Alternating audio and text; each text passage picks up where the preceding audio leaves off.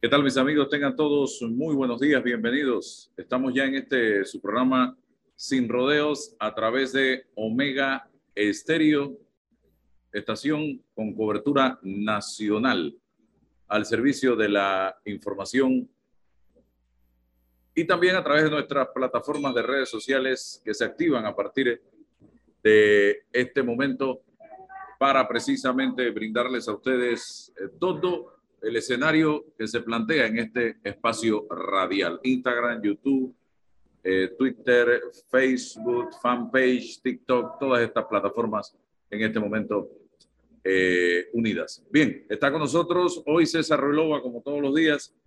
También tenemos a eh, don Felipe Argote, él es economista, y hay temas interesantes que tratar eh, con él en la mañana de hoy relacionados con la situación económica que vive el país actualmente.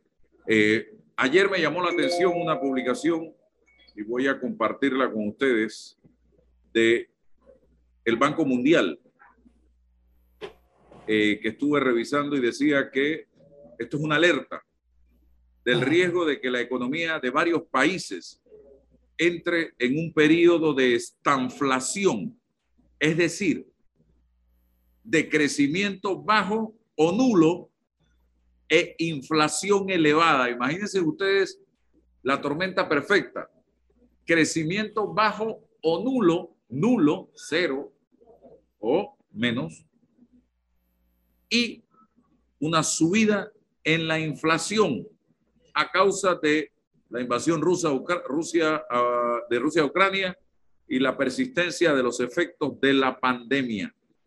En su informe actualizado, Perspectivas Económicas Globales, publicado este martes, el Banco Mundial rebajó la previsión de crecimiento mundial hasta el 2,9%, lo que supone 1,2 puntos menos respecto a lo que ya se había proyectado en enero cuando se citó en 4,1%. El principal elemento nuevo en las previsiones del banco es la guerra de Ucrania, que empezó a finales de febrero y que está teniendo muchos efectos sobre la economía mundial. Un aumento del precio de las materias primas, más problemas para la cadena de suministro y mayor incertidumbre, entre otros. Desde el organismo financiero internacional destacaron particularmente los efectos negativos que en un periodo prolongado de estanflación tendría sobre las economías en vías de desarrollo y alertaron de que como resultado de la guerra y de la pandemia, estos países cerrarán el 2022 con unos ingresos por persona un 5% inferiores a los del 2019. Así que si usted en el 2019 andaba mal, ahora va a estar peor.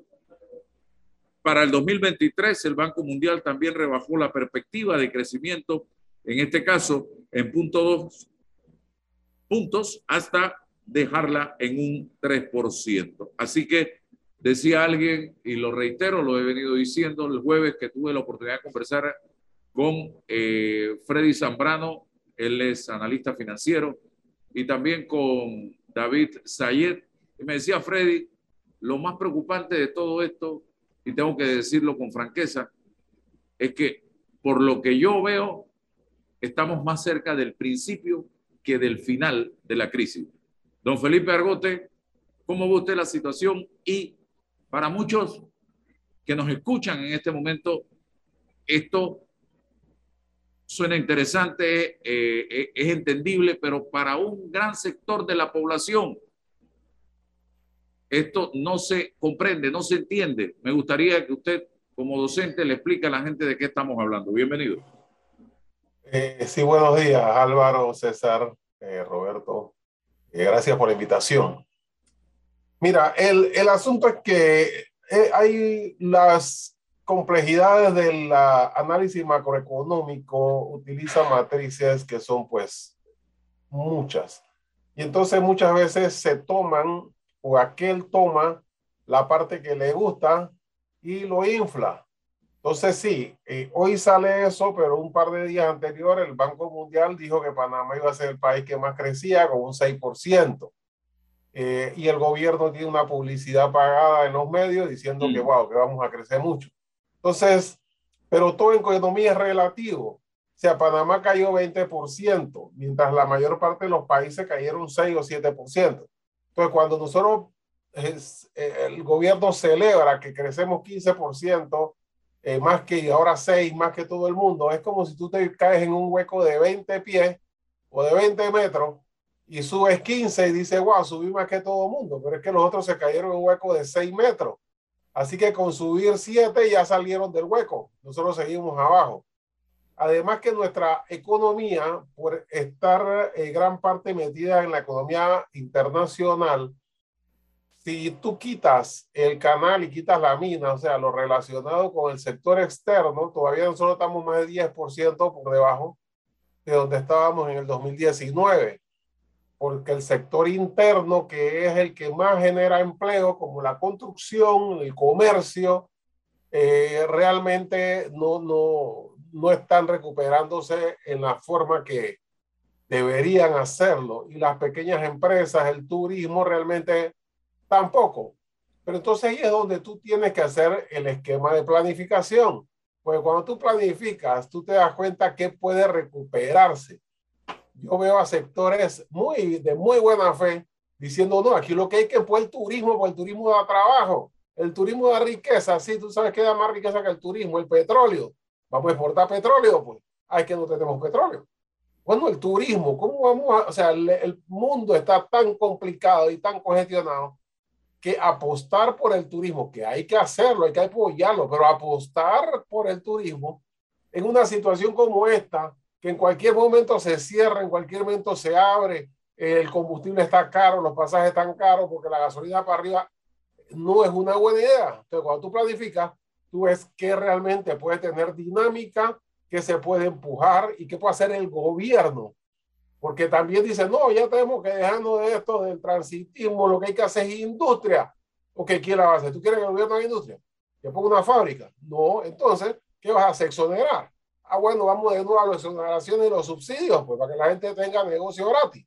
O sea, si hubiera posibilidades de industria, ya habría gente apostando a eso, empresarios, porque lo que sabemos nosotros aquí afuera lo saben 10 veces mejor, porque ellos tienen todos los software y toda la información que nosotros no contamos. Entonces, aquí decir cuando vamos a hacer pastillas, pues vamos a hacer fábrica de pastillas.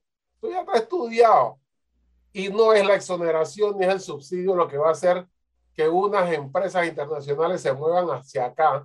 Cuando decimos, oye, estamos desbaratables, vamos a exonerar y exonerar. No, ¿qué va? Hacia allá lo que se están es muriendo de hambre. Yo quiero ir a, lugares donde me digan que la cosa anda volando. ¿No están volando o no? Entonces yo no voy para allá. Cuando estén andando, me dicen. Entonces el gobierno debe empujarlo. Bien, la economía globalizada, después de la globalización todo cambia. Una guerra en Ucrania afecta al resto del planeta. Antes había guerra en muchos lugares y el efecto no era tan devastador. Pero el asunto es que ahí está en medio dos cosas importantes. Uno, el petróleo de Rusia, que era un actor, eh, el primer productor de petróleo de Estados Unidos, eso hace 10 años era, era, ni siquiera alguien sospechaba. Cuando hablamos de petróleo, hablamos de Arabia Saudita, de, los Emiratos Árabes, de Irán, de, no, no, es Estados Unidos. Y el segundo es Rusia.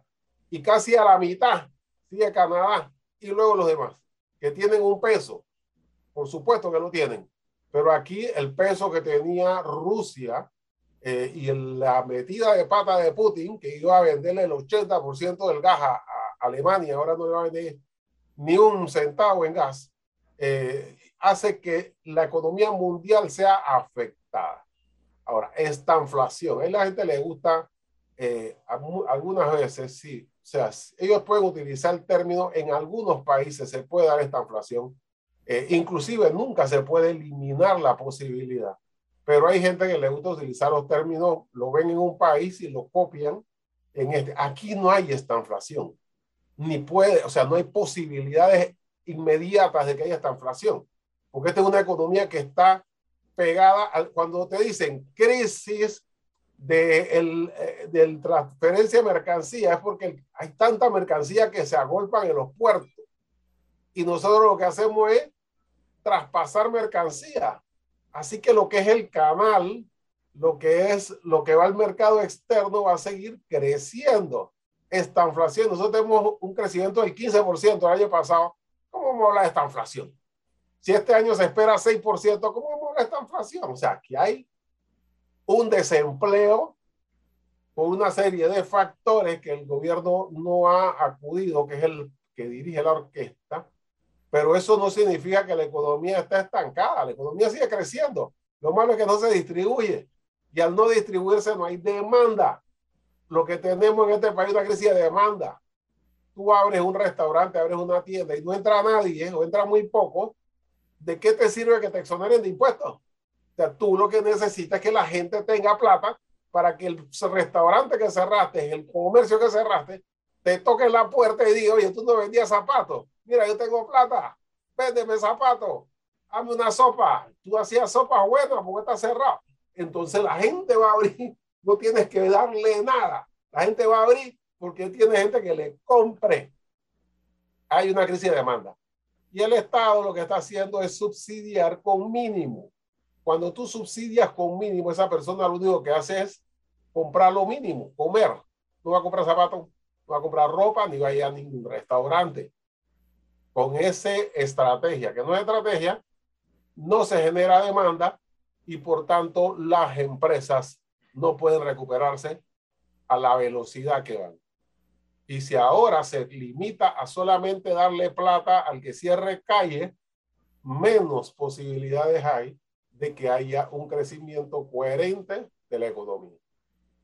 Yo estuve revisando, buscando, tocando puertas para que me dieran la información en la Secretaría de Energía de cuánto entre enero y abril habíamos consumido en gasolina de 91, gasolina de 95 y diésel porque con eso yo podía obtener los millones de dólares que el país ha recibido en concepto de ese impuesto, que en gasolina son 60 centavos por galón y en diésel 25 centavos por galón.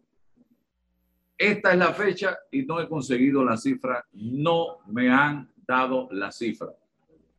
Eh, no he podido sacar el cálculo real porque en base a esa cifra entonces tendría que irme a ver cuántos ha sido el subsidio que se ha dirigido de ese impuesto al tanquecito de gas.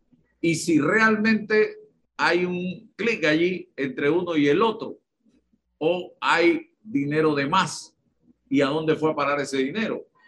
Todo esto para ver si se, es viable una, un congelamiento en el impuesto del combustible o no, o no sé, un mecanismo. Usted vi como que consiguió esa cifra. Hábleme de eso, mi estimado. Sí, ok. Lo que pasa es que tú estás haciendo un proyecto un poco difícil porque estamos en un país donde la cifra del 2000, eh, estamos en 2022. La cifra del 2020 todavía son preliminares. O sea que ah, eso de recibir cifras tan inmediato también en Estados Unidos, Europa y lugares así están al día, salen cada mes. No, no, aquí tú trabajas con el IMAE, que es el índice mensual de actividades, para ver más o menos cómo va la economía y todo lo demás. Pero hay una forma de hacerlo, de hacer ese cálculo que tú quieres. Y uno es el presupuesto. O sea, en el presupuesto aparece más o menos lo que ellos esperan recibir de ese impuesto en el año. Y eso suma alrededor de 20 a 21 millones por mes. Y por otro lado está el listado de los subsidios. Entonces, te, si haces un cálculo de lo que es, lo divides entre 12, tienes un cálculo de alrededor de 10 a 11 millones de dólares en subsidio al tanque del gas. Ese es su presupuesto. Como ellos lo están calculando en base a años anteriores, yo lo tengo que tomar como bueno. Lo cual significa que en el 2021, como ellos dicen que se cumplió sus pronósticos, que hubo un ajuste en octubre, eh, yo puedo pensar que esas cifras son ah, muy muy cerca de lo correcto. Por tanto, significa que en el 2021 lo que se recibió del impuesto paga dos años de tanque de gas. Si tú quitas el impuesto, eh, lo que vas a recibir de menos es alrededor de 20 a 21 millones de dólares por mes, eh, lo cual significa que si tú haces una suspensión del impuesto por tres meses, que es lo que yo proponía, eh, tiene 60 millones de ingreso menor Tal vez eh, si calculas que se va a gastar más, puede ser 70, pero como la tendencia puede ser gastar menos, porque este es un impuesto extraño, los economistas siempre trabajamos con eh, porcentajes. Entonces, cuando tú pagas, por ejemplo, ITBMS, es 7%. Entonces, si la, la, tú vendes más, tú pagas más. Si vendes menos, pagas menos. Pero en el caso del impuesto a la gasolina, son 60 centavos. O sea, que no importa si tú eh, por galón si se cobra menos, tú vas a cobrar 60 centavos. O sea, deben estar entonces cobrando menos. A pesar de que puede ser que se consuma más en gasolina porque está más cara. No que se consuma más gasolina, sino que se consuma más dinero en gasolina. Lo que recibe el Estado no se modifica porque el, lo que cobra es por, por galón. Así que si la gente le echa menos galones, cobra menos. Pero supongamos que está de 20 a 25 millones por mes. Son 75 millones. Y el subsidio del tanque de bueno, ya lo cobraste el año pasado porque tú cobraste el doble. Así que eso está cubierto. Y si no estuviera cubierto, bueno, son 30 millones. 30 millones, tú vas a perder eh, los 60 más los 30 del subsidio son 90. Eh, mira, cuando se inició la crisis, se sacó del Fondo de Ahorro de Panamá 70 eh, millones para darle a, los, a las promotoras de vivienda cuando nadie estaba comprando casa en ese momento. Eh, porque dice que tenía mucho, mucho inventario de casa. Entonces, cuando yo compro demasiada mercancía, yo tengo que bajar el precio y a veces poner hasta para debajo del costo para poder salir de ella porque compré demasiado. Pero tú construyes demasiada casa y el Estado te da un subsidio para que tú salgas de esas casas sin bajar el precio. No, tú tenías que bajar los precios de las casas hasta debajo del costo para poder sacar tu plata. No que el Estado te salque con 70, 80 millones. Bueno, eso es. Si ellos le pudieron dar eso, ¿cómo no le puedes dar? Y que no es una dádiva, porque yo no pienso que es una dádiva ni que es porque el gobierno tiene que ser bueno con la gente. Es que eso es práctico. Si tú no eliminas ese impuesto, la gente se mueve menos, la gente tiene menos poder adquisitivo, la gente no va al restaurante, lo cual el restaurante va a votar gente, la gente no va a la tienda, va, va, a votar, comprar vendedores, esos vendedores no van a poder comprar mercancía, no, o sea, bajar la economía en su conjunto. No es lo mismo que si sube el precio del poroto, tú compras lenteja o compras frijoles chiricanos, pero si sube el precio de la gasolina, simplemente reduces el poder adquisitivo de la gente y por eso el Estado interviene para, la para que la demanda no baje. Es simple como eso. En cambio, lo que estás haciendo es, ¿quién me cerró la calle esta mañana? ¿Cuánto tenemos en la bolsa? vamos a hacer un, vamos a hacer una mesa para ver si le damos una parte con el compromiso que no me la cierren más. eso no es una estrategia. Eso es simplemente apagar fuego o meter el dedito donde está saliendo el agua. Pero empieza a salirte por otros lados y tú nada más tienes 20 dedos, contándolo de los pies. Entonces, es un error. César. Felipe, buenos días. Eh, buenos días. E, es, mm, natural las, las los análisis coyunturales y las posibles soluciones coyunturales. el asunto de la, del precio del combustible, de la canasta básica, de mm, la electricidad. Muy bien. Pero, pero, ¿qué pasa con los análisis de mediano y largo alcance? Eh, ¿qué, qué, qué debate se ha generado sobre la actuación del gobierno en materia económica durante el tema de la pandemia. E, es decir, nosotros a nivel internacional somos los campeones regionales porque detuvimos, porque mantuvimos bajos índices en materia de, de los infectados y tal cual, pero paralizamos la economía. O sea, el Estado la detuvo, se acabó. Y, y hoy estamos asumiendo los efectos de esa decisión.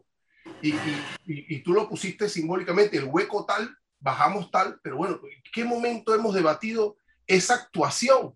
¿Cuánto nos ha perjudicado?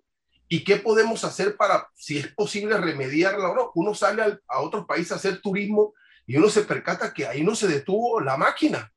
Eso ha avanzado. Y aquí hay gente que está quebrada materialmente, pero también hay gente que está quebrada moralmente, que está esperando ese auxilio moral del, del Estado en lo psicológico.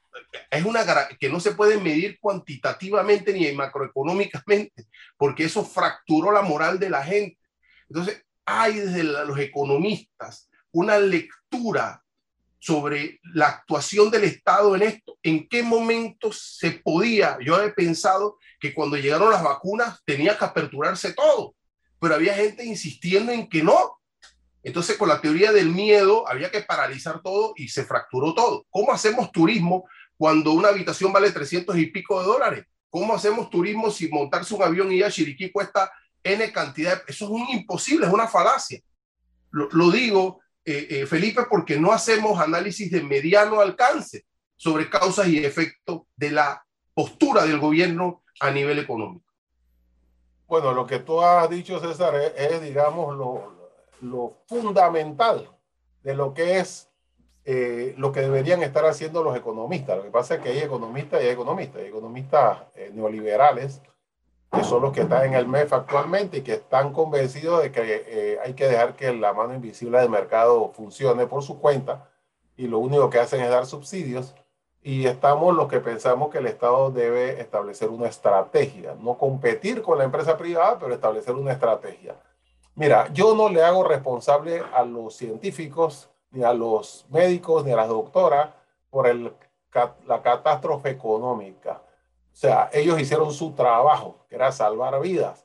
Eh, y si yo no estuviera de acuerdo con ellos, pues pediría a otros médicos, no un economista a dirigir la, la, situación de, de pandemia, porque a nosotros nunca nos dieron un solo trimestre de salud pública. Lo que pasa es que mientras ellos hacían su trabajo, en el salón de al lado debería estar un grupo de economistas estableciendo la estrategia económica que redujera lo posible los efectos de las decisiones de salud, que era lo más importante, porque la vida humana es lo más importante. Eso no se hizo. En cambio, simplemente se dio un subsidio mínimo, al, se le dio lo mismo a un bien cuidado, a uno que hacía moriqueta en el semáforo, que a un eh, periodista, a un eh, abogado, un vendedor, un trabajador de la construcción que tenían compromisos con el banco, con el carro, con el, o sea, y eso no funcionó porque así no se hizo en ningún país. En el país se le dio un porcentaje de tu salario. O sea, vete para tu casa que te voy a dar el 30% de tu salario, el 40% de tu salario, el 50%, el 80%. En uno le dieron el salario completo, los que tenían más ingresos. Pero en función de tu, de tu salario, porque así tú cubrías parte de tu casa, parte de tu carro o lo que fuera. Pero si te dan 120 dólares y tú tienes casa, carro, tú no vas a pagar nada, tú vas a comprar comida. En cambio, el, bien cuidado, eh, con eso era su vida, con 120 él vive. Entonces, eh, colaboradores míos que dieron, nosotros le pagamos, eh, bueno, le pagué décimos, adelantados, vacaciones, todo lo que pude para que subsistieran. Pero ellos recibieron el bono tres meses después. Y ellos dicen, los pandilleros del barrio, la primera quincena ya tenían plata y andaban comprando droga con el vale. Entonces, eso no era una estrategia, eso era lo que dice un paz social. ¿Dónde nos pueden fregar? En esta área roja, vamos a ponerle plata. Entonces, eso fue el desastre de la economía, que se rompió con toda esa estructura, esa red social, económica, empresarial en los sectores más débiles. Porque cuando tú quiebras una empresa, arrancar de nuevo es mucho más difícil que mantenerla sobreviviendo para que cuando arranque tú puedas salir. Entonces, al romperse esa red, lo que hiciste fue reducir la demanda porque se votó mucha gente, se perdió mucho empleo que pudo haberse mantenido y esa gente dejó de tener poder adquisitivo. Entonces cuando dijeron abran, no había clientes y esos quebraron y el banco llamándote y diciendo y el casero diciéndote que me debes plata. Entonces yo mejor me voy, quédate con mi, mi mesa, con mi comedor, con mi cocina para cubrirte una parte y por favor déjame salir de aquí. Eso fue el resultado que mucha gente quebró. Ahora mismo, ¿qué se puede hacer? No podemos primero, bueno, no podemos llorar sobre la leche derramada, eso pasó. ¿Qué tenemos que hacer? Hacer una estrategia. No se hizo, vamos a hacerla. Planificación, planificación, planificación. Ok, de tanto ahorita planificación, abrieron el Instituto de Planificación en enero. Estamos en junio. ¿Qué pasó con el Instituto de Planificación? La última vez que vi a mi amigo Guillermo, que es un excelente economista, fabuloso, tremendo nombramiento. Si habían tres personas para nombrar ahí, él era uno de los tres. ¿A dónde está? Allá está negociando en Colón con los huelguistas. Eso era lo que estaba haciendo. Y salía diciendo, no, que llegamos a un acuerdo con... ¿Tú qué haces ahí si tú tenías que estar sentado aquí elaborando una estrategia donde nadie te molestara para salir con un documento para entonces discutirlo tal vez o, tomarlo si quieren tomarlo porque para eso gobernaste. Pero si tú decidiste gobernar, si tú te postulaste, si tú dijiste que tú tenías la respuesta, no puede ser que ahora que estés ahí arriba dice, ah, hay un problema, hay una mesa, hay otro problema. Yo llevo el café, yo llevo las galletas, siéntense ahí, me dicen qué hacer. O sea, eso no fue lo que me prometiste. Me dijiste que tú tenías la respuesta. Consulta, por supuesto, consulta, aplaudo eso, pero la decisión es tuya porque tú eres el gobierno. Eh, pero toma buenas decisiones, porque si no la tomas bien, te vamos a, criticar. Pero tómalas. No me digas que cada vez que tienes un problema vas a hacer una mesa. Eso no fue lo que tú dijiste. Si tú te postulas y dices, mire, señores, yo prometo que si ustedes votan por mí, yo voy a hacer mesas en cada problema que surja. Nadie te da el voto. Porque tú dijiste que te iba a resolver todos los problemas. Nosotros queremos, nosotros queremos un presidente, un gerente, un administrador del país que resuelva, no un ebanista. Y nos la hemos pasado haciendo mesa y haciendo mesa y, nada se resuelve. Ahí está. Hicimos la mesa de eh, el bicentenario. Hicimos la mesa del seguro social. Ahora estamos en la mesa de los medicamentos. La mesa de Colón. Y la mesa, y la mesa, y la mesa. Y dígame usted, ¿qué mesa ha resuelto un problema de los tantos problemas que enfrenta el pueblo panameño en este momento, don Felipe Gorde. ¿Qué mesa de esa me puede decir a mí? Aquí está. Nosotros sí resolvimos este problema. A ver. Ninguna, pero el problema, eh, o sea, yo entiendo, si nosotros fuéramos un país como Colombia, Venezuela, El Salvador, que tiene un ingreso per cápita la mitad que nosotros, la mitad, y que tienen grandes problemas, pero este es un país considerado uno de los tres países ricos de Latinoamérica, junto con Chile y Uruguay. Solamente nosotros tuvimos en 2019 por encima de 15 mil dólares por persona por año. Entonces, ¿por qué? Bueno, porque tenemos un pozo de petróleo que se llama Canal de Panamá con una rentabilidad neta de más del 50%. Imagínate el que tiene negocio, que tú tienes una inversión, tú tienes un ingreso en venta de mil dólares y tu ganancia es 50 dólares, la mitad. O sea, con un negocio como ese, realmente nosotros, y ahora nos meten en la mina, que otro ingreso extraordinario, eh, pero todo tiene que ver con el mercado externo. Si nosotros tuviéramos la posibilidad de utilizar, si se hubiera utilizado esos ingresos para generar mejor distribución, demanda, educación, habría gente haciendo cosas más interesantes y ya habría industria, ya habría otras cosas de que se habla porque el ingreso existe. Entonces, si nosotros tenemos ahora, generamos, cada vez me lo ponen más difícil, porque claro, seguimos endeudando y endeudando, pero aún así sale el listado de los países más endeudados y Panamá sale entre los menos endeudados del mundo. No porque estemos poco endeudados, sino porque los demás están hasta el cuello.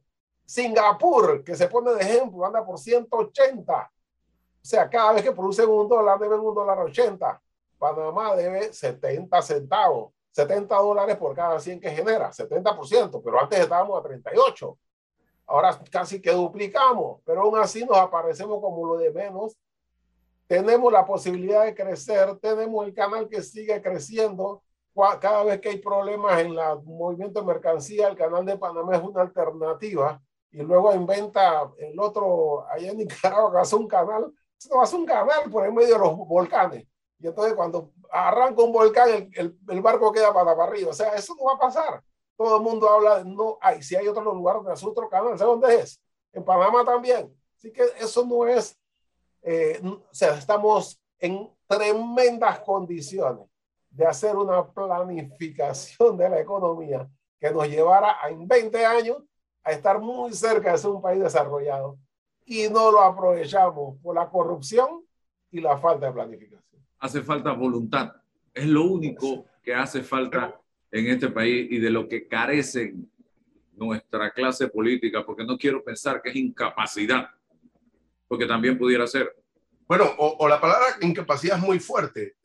Es un asunto eh, de debate de escuelas económicas, de ideología. Mencionaste el tema de la...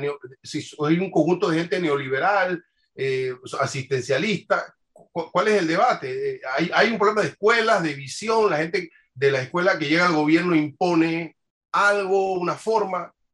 ¿Cuál es tu no podemos eliminar el asunto de la corrupción porque eso es una transversal. Entonces, cuando hay corrupción, cualquier proyecto eh, es difícil implementar. Eh, en el mes, por lo menos, no hay un problema en capacidad. Y están, los economistas son excelentes economistas, o sea, incluyendo el ministro de Economía. Si tú me dices los tres mejores economistas de Panamá, yo tengo que poner a Héctor Alexander entre los tres, y no de primero.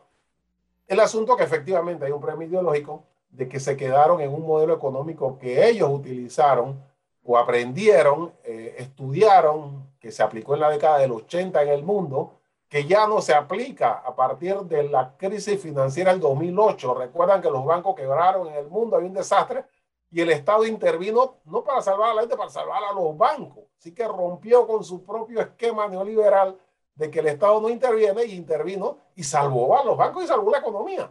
Pero en Panamá no ocurrió eso, porque aquí no hubo crisis financiera. Y no hubo crisis financiera, primero porque los bancos son muy sólidos y no te prestan a menos que lleve la firma de tu mamá, de tu papá, de tu abuela y hasta el perro tiene que poner la patita para que a ti te pongan un préstamo. Ellos se aseguran. Y dos, que en ese momento estábamos creciendo porque habían eh, revertido el canal y estábamos expandiendo. Así que el mundo estaba en recesión y nosotros nada más tuvimos una, digamos, recesión técnica en el 2009, que crecimos creo que un y medio por ciento. Entonces, no, ellos no vivieron, y eran el mismo equipo que está ahora, ellos no vivieron ese cambio de modelo que sí hizo Estados Unidos, Inglaterra, España, de que el Estado interviniera. Cuando vino la, la pandemia, ellos hicieron lo mismo en el 2008. Entró el Estado y salvó las empresas y salvó los bancos y salvó lo que había que salvar. Aquí no. Aquí se dijo, eh, vamos a tener una plata por si acaso los bancos tienen algún, y no, ni la usaron, porque ahí está la plata, no la han usado. Y a la gente vamos a hacer lo que sabemos hacer, darle bolsa de comida. Pero eso no era la estrategia. Ellos tienen que darle un porcentaje de sus ingresos para que la gente sobreviviera en un porcentaje y que las empresas no quebraran. Por eso ahora que todo el planeta Mira, el problema de la inflación de Estados Unidos es por la intervención del Estado. Todo el mundo lo sabe. Le puso plata en el bolsillo, le puso, puso, puso, puso, tanto que ahora la gente después cuando dijeron, bueno, vamos a trabajar, dice, no, no yo me quedo aquí. Si el gobierno me está manteniendo. Usted, va, usted, ve por, usted ve por muchos establecimientos comerciales, empresas en Estados Unidos, letreros solicitando personal. Porque la gente no quiere trabajar ahora no quiere trabajar ahora. Recibiendo el se le pasó la mano, se le fue la mano en pollo, podemos decir eso. Felipe, pero, aquí, no, aquí no se le dio nada. Pero hay un sector del país que dice, y la carga de subsidio que nosotros hemos mantenido históricamente, ¿qué hacemos con mantenido no, crecido ahora. Bueno, por eso te digo. mantenido. Bueno, pero es que lo, habló de que Felipe, salgo a protestar aquí en la vía principal de Costa del Este con dos pancartas y, me preguntan. No, pero ese es hoy, pero hablo de, del proceso histórico de, ir asumiendo subsidio bajo un esquema neoliberal. Eso es parte, eso es parte. El problema es que al final se torna, por eso decía que el problema de la corrupción va de la mano, porque tú dices, el Estado no interviene, pero entonces empieza a dar subsidio como una forma práctica, porque dice, no, pero no podemos, no van a tumbar, darle subsidio al subsidio, y al final termina haciendo peor de lo que decía que el Estado no interviene. Mira, aquí hay más de 2 mil millones de dólares de subsidio, dice el gobierno, eso no es cierto. Aquí hay más de 3 mil millones de dólares de subsidio, porque los mayores subsidios son los subsidios a los bancos, los subsidios a las promotoras, los subsidios a las empresas que yo llamo empresas zombie, que solamente eh, funcionan porque una exoneración es un subsidio. Si tú no pagas impuestos, y tú tienes que pagar 10 o 20% de impuestos, es lo mismo que si tuvieran 20% de salario y subsidio. Y aquí hay muchas empresas exoneradas y eso ha sido la dinámica y siguen haciéndolo. Mira, ustedes recuerdan que el año pasado, no, en el 2020, en medio de la pandemia, se sacó una ley que, que exoneraba por cinco años a las industrias que llegaran a Panamá. ¿Cuántas industrias llegaron?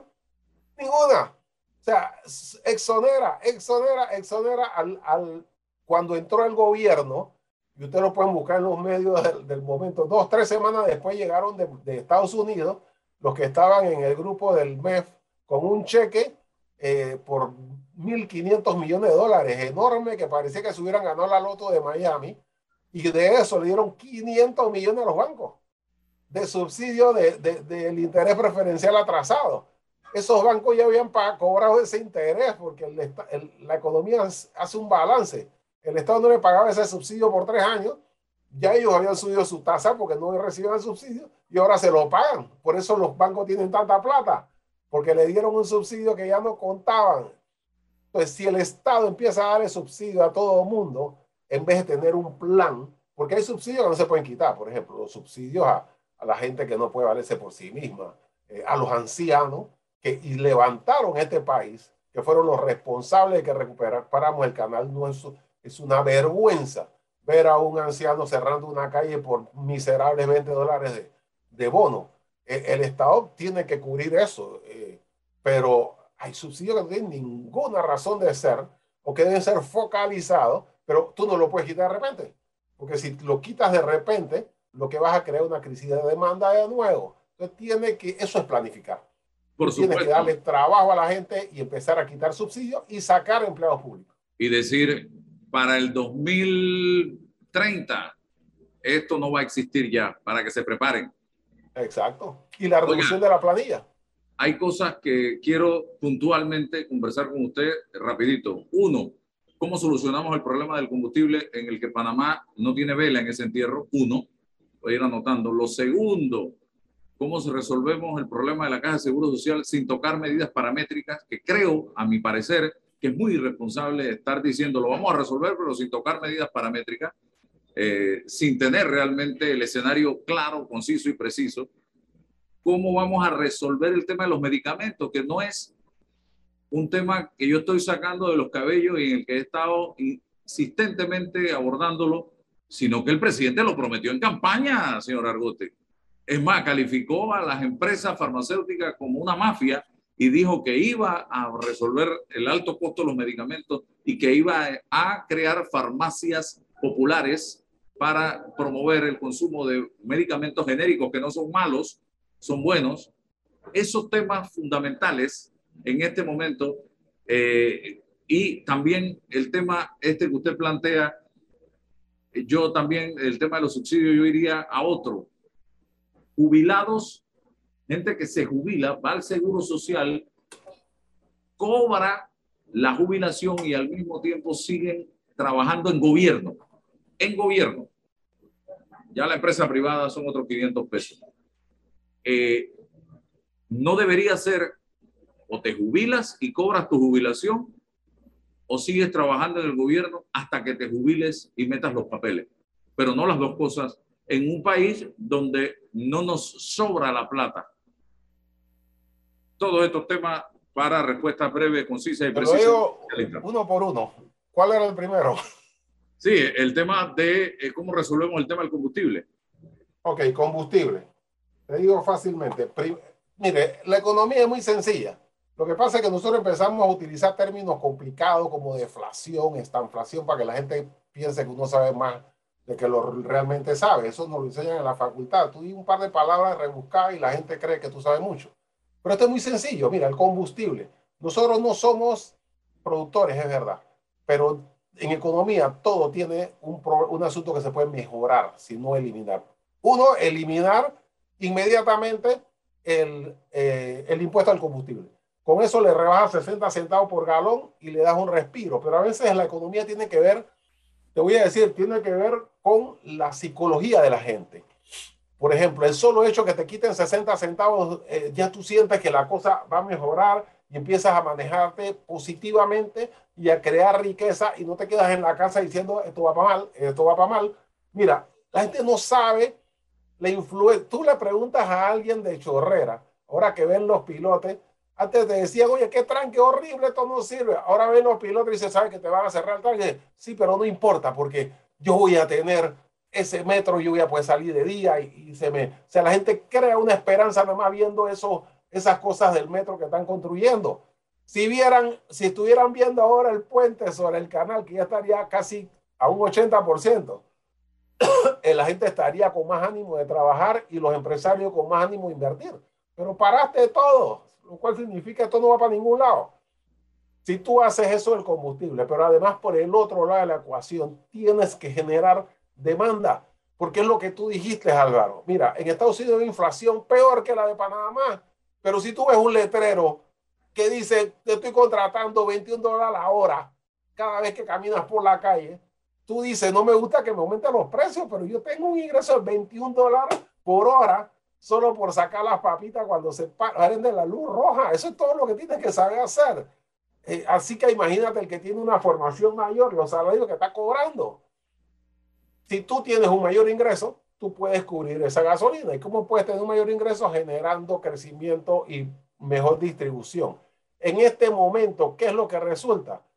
Impulsar la infraestructura, meter la inversión estatal pendiente, hacer el tren a Chiriquí, que eso te genera empleo en toda la carretera de aquí Chiriquí, no solamente los que trabajan en el tren, los que generan, eh, lo que le venden comida, lo que le venden zapatos, lo que venden esclavos, lo que hace, eso se genera una riqueza y se distribuye por todo el país.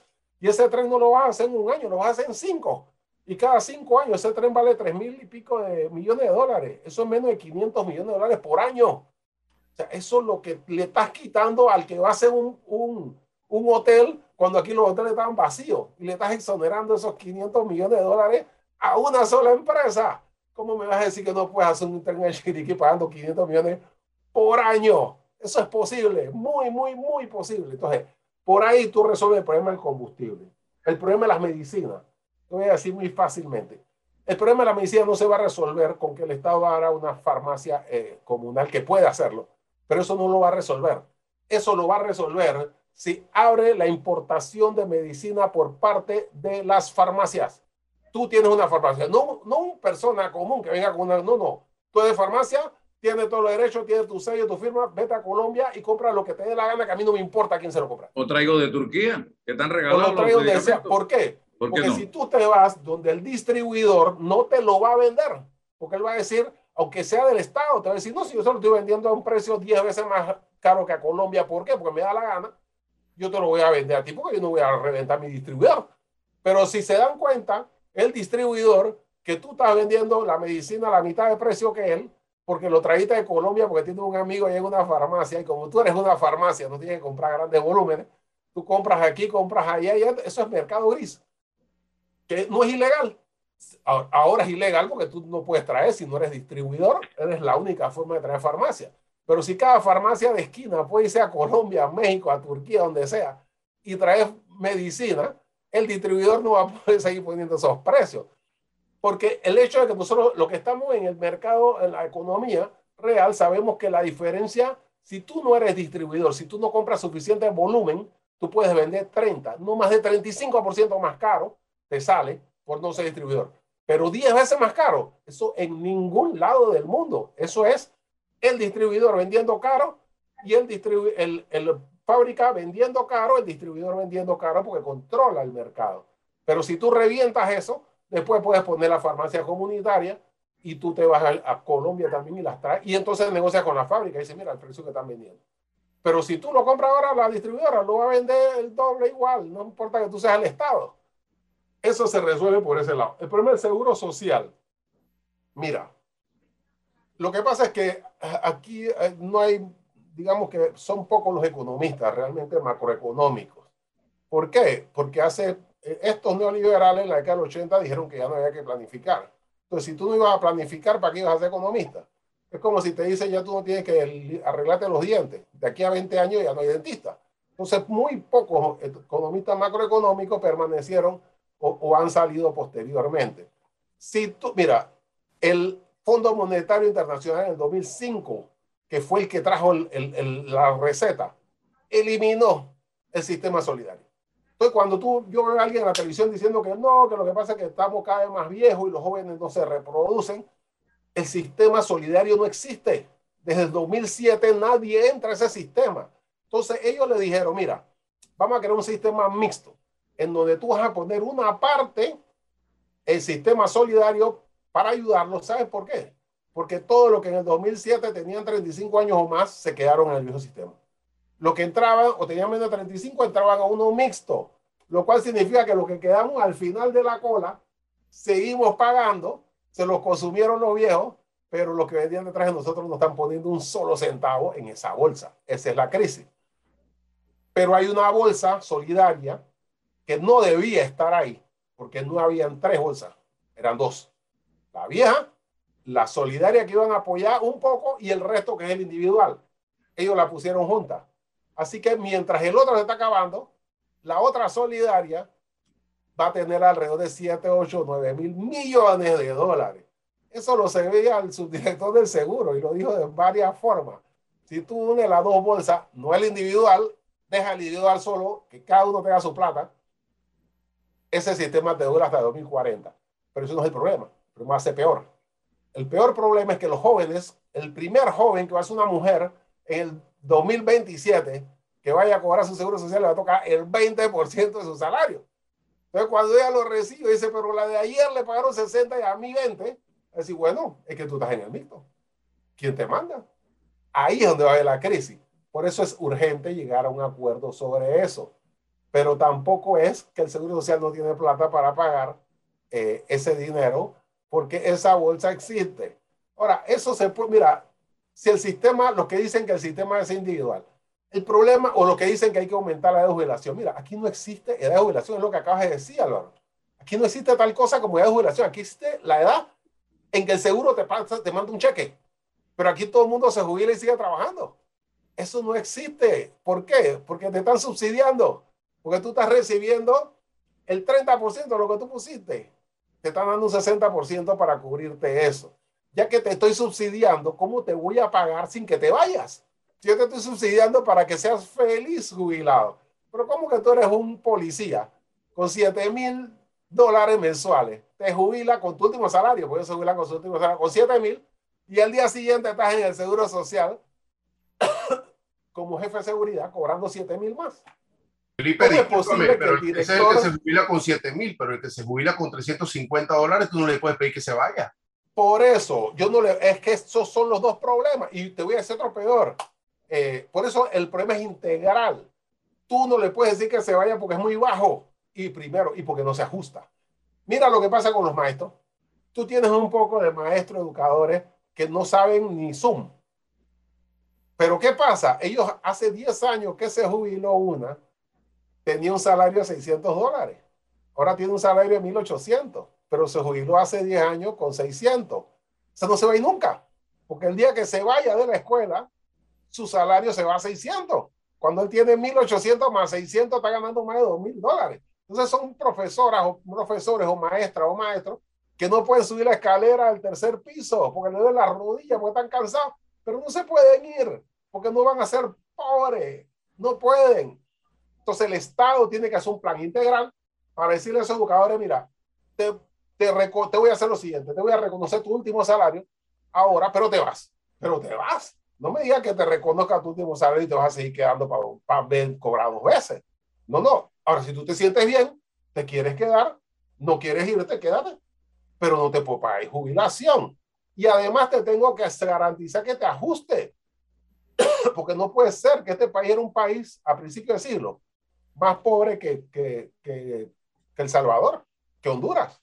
Y ahora es uno de los más ricos gracias a esa, a esa, a esa gente. No puede ser que tú no le ajustes eh, porque el, el, país ahora es rico. A cada jubilado tú tienes que ajustarle, porque siete años después su salario real es la mitad. Entonces puede ser que tú dices, mira, a mí me alcanza con esto, pero yo sé que en cinco años no me va a alcanzar, así que igualmente lo que queda no puedo ir. Tú tienes que estar seguro que te van hacer un ajuste por tiempo. Yo no estoy de acuerdo que sea por inflación. Yo estoy porque sea por ingreso per cápita, porque si el gobierno, si el Estado, quiero decir, si el país es más rico, el adulto mayor tiene que aprovechar esa riqueza también como todo el resto de los panameños y la sociedad está eh, eh, responsable de eso. Y si, el, y si el país no crece per cápita, bueno, lo siento, todos seguimos pobres, pero tú puedes subir tu ingreso, pero retirarte. Yo sé que van hay abogados que me dicen, no, Felipe, lo que pasa es que la Corte Suprema dijo, Mira, yo leí eso, yo no soy abogado, pero la Corte Suprema dijo que tú no puedes decirle a nadie que se vaya por viejo, pero tú, ningún lado dice que el Seguro Social tiene que pagar. eso no lo dice. Yo no estoy de acuerdo que es verdad, o sea, si tú eres una empresa privada y quieres contratar, contrata, pero si te voy a pagar Seguro Social, no puedes seguir trabajando el doble, a menos que tú tomes lo que pusiste, pero también tienes que tener un ingreso digno para poder garantizar que tú te jubiles para jubilarte, para vivir, no para ir a cerrar calle y para que te den 20 dólares de, bono. Por Dios, eso no, es, es un bochorno, una, una pena, una vergüenza país ver a los jubilados eh, inventando razones para que le den algo. Los del IRRE, los del Chorrillo, los de... Todo el mundo inventando argumentos para que le paguen, pero porque están hasta el cuello porque el Estado, la sociedad no le ha dado respuesta a un derecho que tienen. Porque si nosotros tenemos un canal que está produciendo esa plata, es gracias a esa generación que estuvo dispuesta a jugarse la vida por la soberanía del país. César. Eh, eh, y es cierto, ya estos debates han estado en sede de la justicia, ¿no? El último tuvo que ver con con el tema de los profesores mayores de 75 años de la Universidad Nacional o de la Universidad de Panamá, eh, y la Corte fue categórica al decir que, que, no por, por viejo tienen que, que, darte, darte la salida forzosa, ¿no? Em, Felipe, ahora tú, tú, has planteado muy bien desde lo técnico, ¿no? Ahora, ¿y qué pasa con todo esto de las condiciones políticas, de la voluntad política? Eh, porque todo esto se traduce en, condiciones políticas de los que están, de los que llegarán. Eh, eh, hablas de planificación desde lo técnico, pero si, si, no hay voluntad política y hay demagogia, y hay populismo y, y, la gente empieza a hablar de te voy a dar más trabajo, te voy a poner plata en, la, en el bolsillo y, y, entonces, ¿dónde están los números de la deuda en relación con el PIB? Con, son cosas reales, ¿no? Pero que la gente no los domina y no tiene por qué dominarlos. ¿Cómo vamos orientando una sociedad, informándola de la realidad, de, los, de, los, de, los, de los hechos reales y de lo que son retóricas, opiniones, demagogia? ¿Cómo hacemos?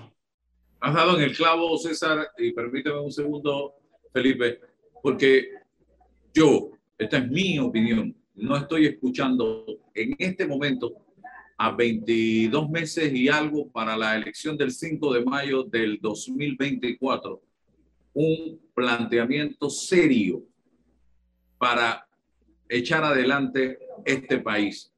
Lo que estoy escuchando es exactamente lo mismo que hemos venido escuchando elección tras elección, que es decirle a la gente de a pie lo que quiere escuchar yo me levanto en la mañana y ¿qué es lo que quiere la gente escuchar?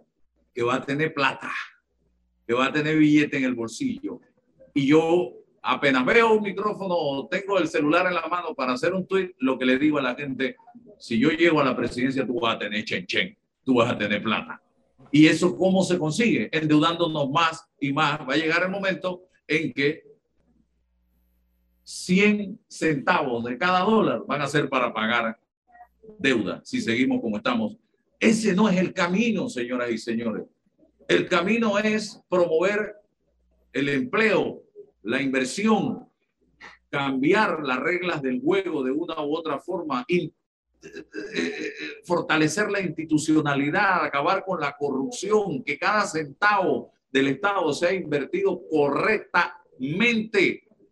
Esos son caminos en aras de lograr un mejor país, darle la caña de pescar a la gente, enseñándola a pescar, no dándole el pescado. Y yo creo que en este momento no veo en el escenario hacia el 2024 nadie que esté planteando realmente, señores, vamos, si no, yo les voy a dar. Don Felipe.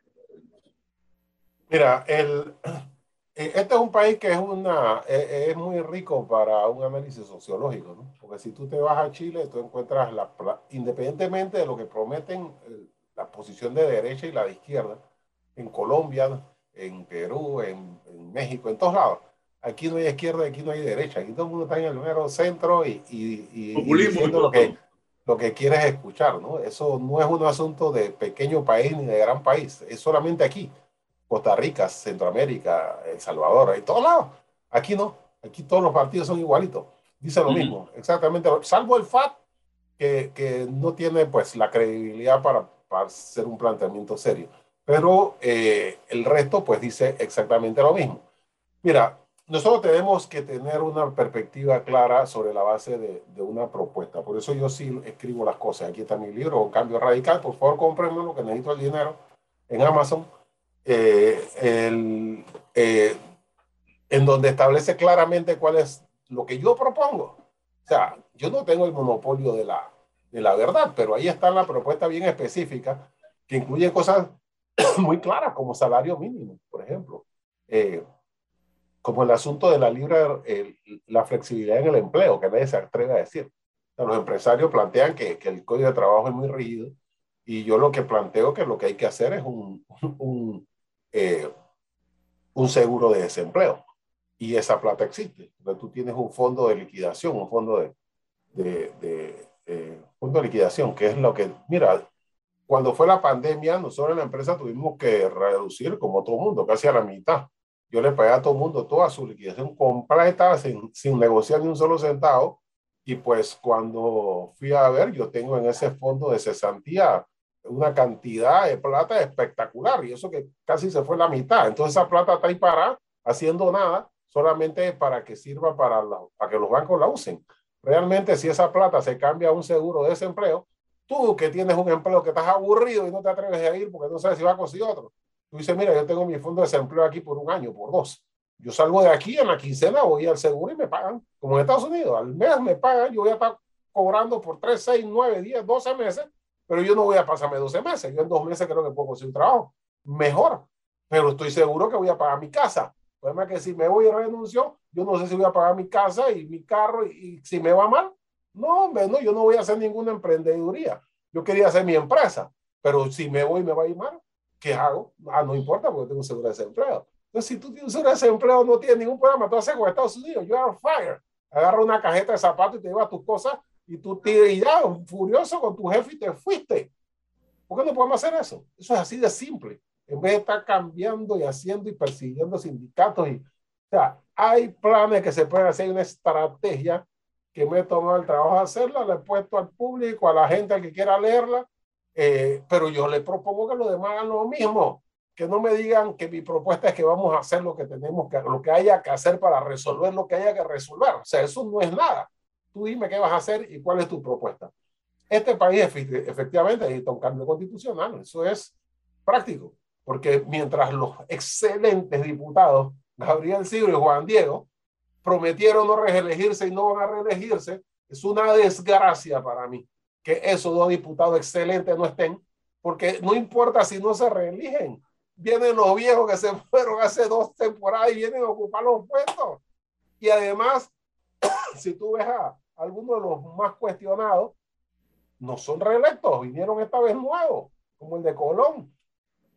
Entonces, no se trata de eso.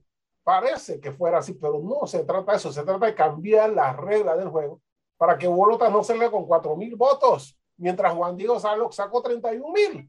O sea, ese sistema es el que permite eso. Y segundo, que no se puedan dar regalos.